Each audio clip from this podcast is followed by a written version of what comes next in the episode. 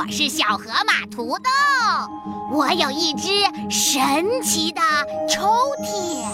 哇，土豆，你的抽屉里有什么呀？我的抽屉里呀，有好多好听的故事哦。爸，我想听，我也想听，我也想听，我也想听。那就让我们一起来念咒语，打开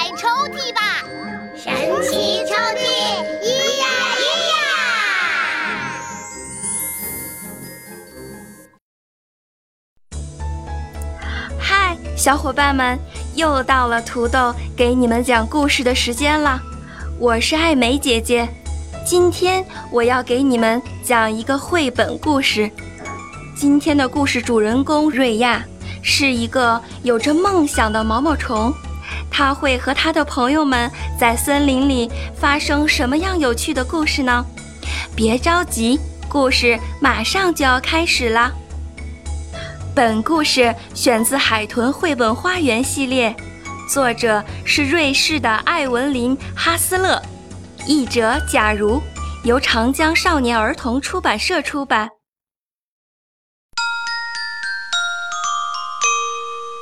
秋天来了。树叶被一阵又一阵的大风吹落到地上。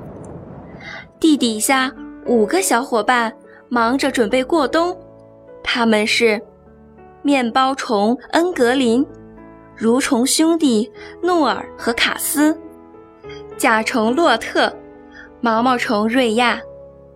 弯弯曲曲的地下通道把他们的房间连接了起来。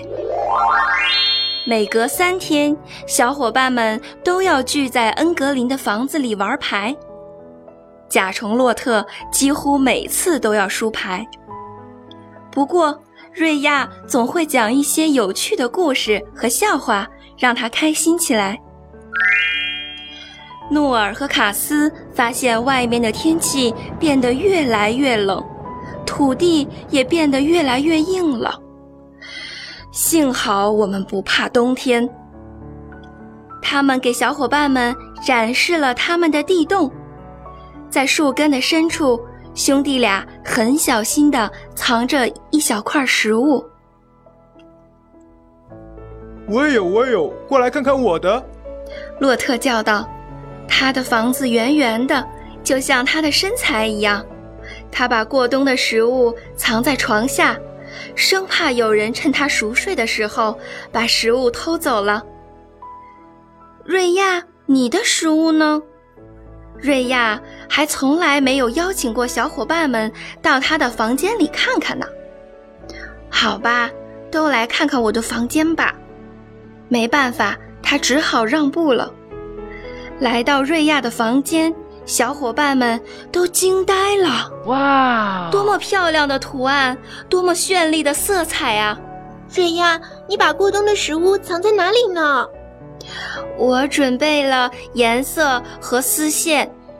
瑞亚回答：“我不用吃东西，有梦想就足够了。”谁知道梦想是什么意思呀？洛特问。恩格林想了半天，说道：“每个人都有自己的梦想。我每天晚上都做梦，在梦里我会飞，这简直太棒了。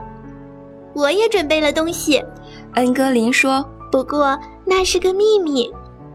如果你们把自己的食物都吃光了的话，就一起来享用我的美味吧。”他把大家带到了自己的储藏室门前，房门是锁上的，不过。墙壁的钉子上挂着钥匙，洛特一直在想，恩格林的食物到底是什么呢？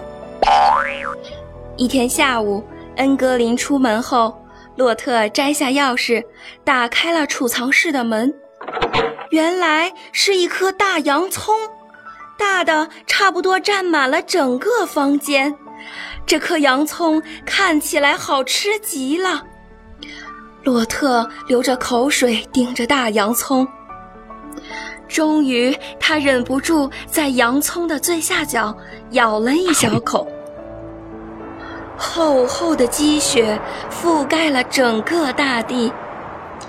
瑞亚今晚没有去小伙伴家里玩牌，洛特在他的房间里找到了他，他正在忙着织茧。你在哪儿？洛特问。来嘛，我们一起玩牌嘛。瑞亚自言自语地说道：“我在做梦呢。”洛特几乎听不清楚他在说什么。你你梦到了什么呀，瑞亚？我梦到了各种各样的颜色。洛特回到房间，和小伙伴们说了瑞亚的事。恩格林边看牌边嘟囔着道：“太可惜了，瑞亚一定是太紧张了。”不过别担心，洛特，等他心情好一点，一定会再来和我们玩牌的。春天到了，地下的小伙伴们每天都想着万物复苏的样子，可外面还是很冷，他们准备的食物也越来越少了。现在，大家一起来分享我的秘密美味吧。一天傍晚，恩格林这样对他的小伙伴们说：“他从墙上取下钥匙，打开了储藏室的门。天呀，洋葱到底怎么了？我的洋葱死了！”恩格林伤心的大哭了起来。我我真的只咬了一小口啊！洛特哭着说。只是一小口，真的只是一小口。我发誓，这不是我的错。瑞亚，快来看洋葱！小伙伴们连忙叫瑞亚过来看。瑞亚没有回答，在他的房间里，大家只看到了一个厚厚的茧。别再做梦了，瑞亚！洛特叫道：“快出来吧！”可是没有人回答，茧里面也是空空的。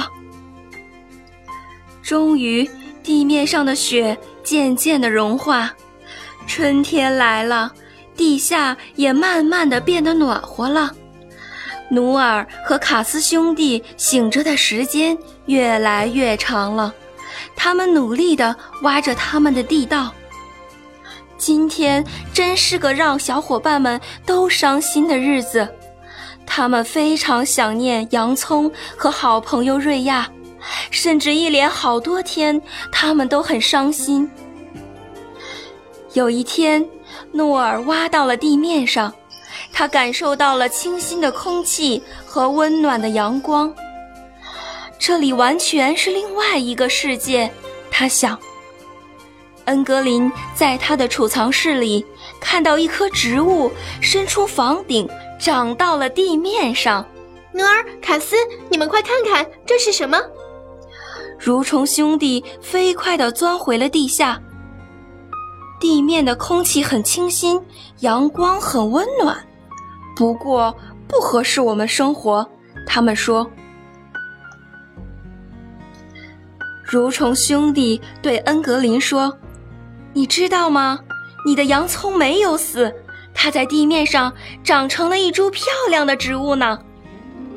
恩格林才不相信呢，他决定上去看看洋葱到底变成什么样了。这简直是太美了！恩格林惊叹道。迷人的夜空下，一只蝴蝶在洋葱的花旁翩翩起舞。恩格林，你还认识我吗？一个声音说：“啊，是瑞亚！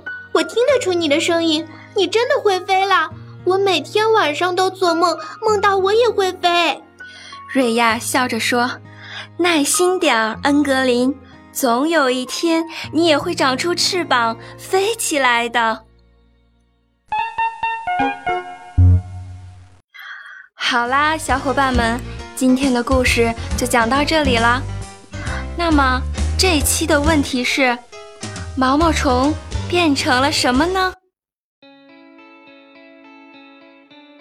嗨，小伙伴们，只要手机搜索“土豆爸妈宝”，完成下载安装之后，就可以像土豆一样讲故事喽。而且，小伙伴，你想不想听爸爸妈妈给你讲故事呀？土豆爸妈宝。爸爸讲，妈妈晒，宝贝听，让我的爱永远